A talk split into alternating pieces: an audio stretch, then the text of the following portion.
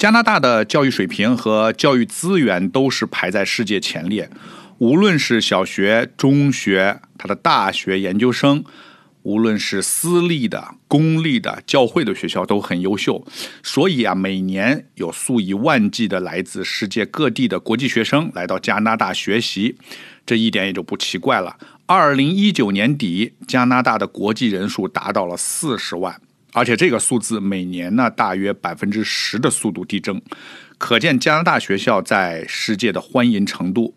那么，全世界哪个国家来加拿大上学的学生最多呢？啊，不是中国啊，排第一是印度，中国排第二。接下来的留学生大国按顺序啊，分别是韩国、法国。法国应该是很多人去魁北克啊，那里是法语的这个原因。啊，越南、巴西、伊朗等等。那么这一期我就来介绍一下如何来加拿大留学，主要是谈留学签证方面的问题。那么跟申请学校相关的话题，比如啊如何考雅思、考托福啊，准备成绩单、老师推荐信等等，这个呢以前都介绍过，大家可以参考我以前的话题。去加拿大留学要申请两个文件，一个是 Study Visa，一个是 Study Permit，两个英文单词如果翻译成中文。Study visa 叫学签，Study permit 叫学习许可、学习许可。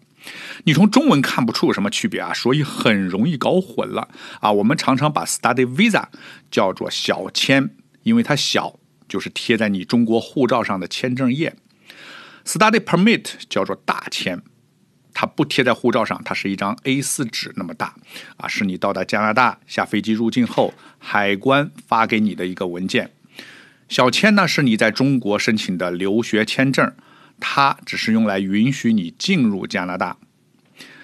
你进入加拿大以后，具体做什么是学习还是短期工作，要看大签。那么无论大签还是小签都要有效，他们是保证你在加拿大合法学习的证明文件。申请学签呢，你的学校必须是加拿大指定认可的学校。啊，简称是 DLI，啊，就是 Designated Learning Institution，DLI。加拿大有很多私立学校，它不属于 DLI。那么你如果申请的这种学校呢，那么是不能申请 Study Permit 的。那么你怎么知道哪些学校是 DLI，哪些不是呢？加拿大移民部官网啊上有全部 DLI 的学校列表。你也可以问学校，你也可以问我。但简单的说呢，加拿大所有的公立的小学。中学都是 D.O.I，所有公立的大学、社区学院都是 D.O.I，只有私立学校啊，你需要问一下、查一下，它是不是属于 D.O.I。那么需要注意，只有只是 D.O.I 可以招收留学生，但不是所有的 D O I 都收留学生啊。实际上，加拿大很多小学、初中是不招国际生的啊，所以你如果申请的是国际学生，尽管学校是 D O I 还是要问清楚学校收不收国际生。那么根据我的经验，你可以查看他这个学校的官网啊，收国际生的，他学校的官网往往会提他们招收国际学生，声明甚至有专门的专门的介绍啊，学校啊到国国际学生啊如何申请，如何递交材料，来了加拿大以后学习有哪些啊课程安排，他们有哪些特色啊，吸引国际学生是这样的。加拿大吸引留学生的另一个主要原因是加拿大宽松的移民政策和开放、包容、多元化的移民文化。那么留学生。大学毕业后是可以申请毕业工签的，他最长会给你三年的毕业工签。那么在这三年里，你你如果找在加拿大找到工作，就能留下来工作和申请移民啊，这是他吸引很多国际学生的一个主要原因。这个毕业工签啊，它的英文是 Postgraduate Work Permits，简称 PGWG 啊，但不是所有的学校。都是都毕业了，能申请毕业工签。你的学校必须符合 PGWP 的要求啊，所以你到加拿大留学啊，第一要看这个学校是在 DLI 的名单上。如果你申请的是大学或大专，学校要有 PGWP 这个资质。还要注意，有的私立学校它的有些专业有 PGWP，有些专业没有，所以要问清楚专业。尤其是你有时候考虑换专业的时候。啊，你不要本来你的毕业了是可以申请这个 PGWP 这个工作许可的，结果你换了专业可能就不行，等毕业才发现就晚了。当然，也有人来加拿大留学，说毕业了以后我就打算回国发展。那么你是不需要考虑毕业工签的问题。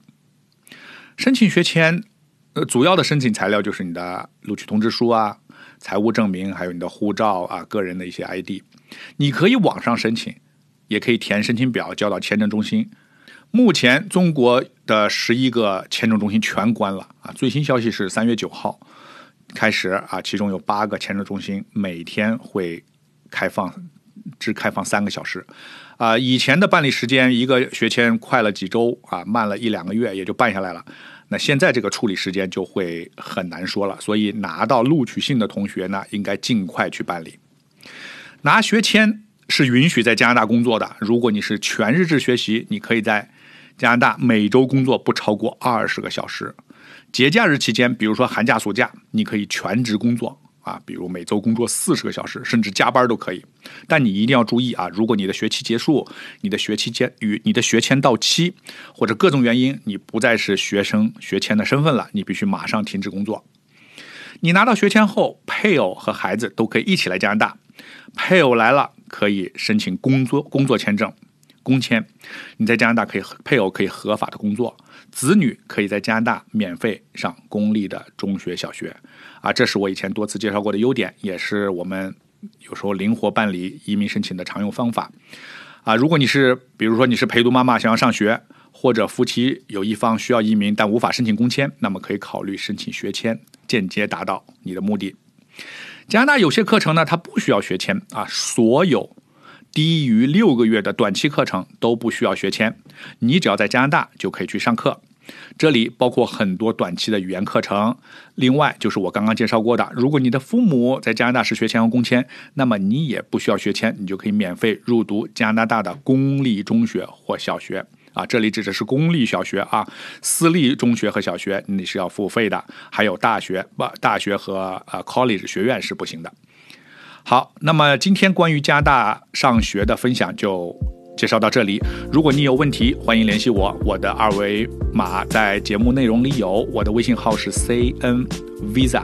我是老移民 Barry，我在多伦多，感谢您的收听，我们下一期再见。